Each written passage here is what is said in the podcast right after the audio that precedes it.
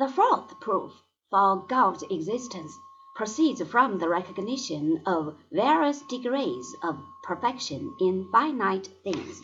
This, it is said, presupposes the existence of something completely perfect.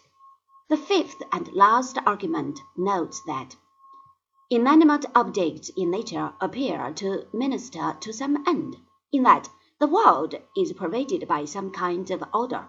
This is taken to point to an outside intelligence whose ends are thus served, since inanimate things cannot have ends of their own.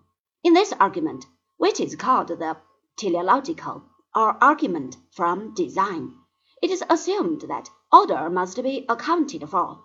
There is certainly no logical reason for such an assumption. We might equally well say that Disorder needs explanation, and the argument runs the other way.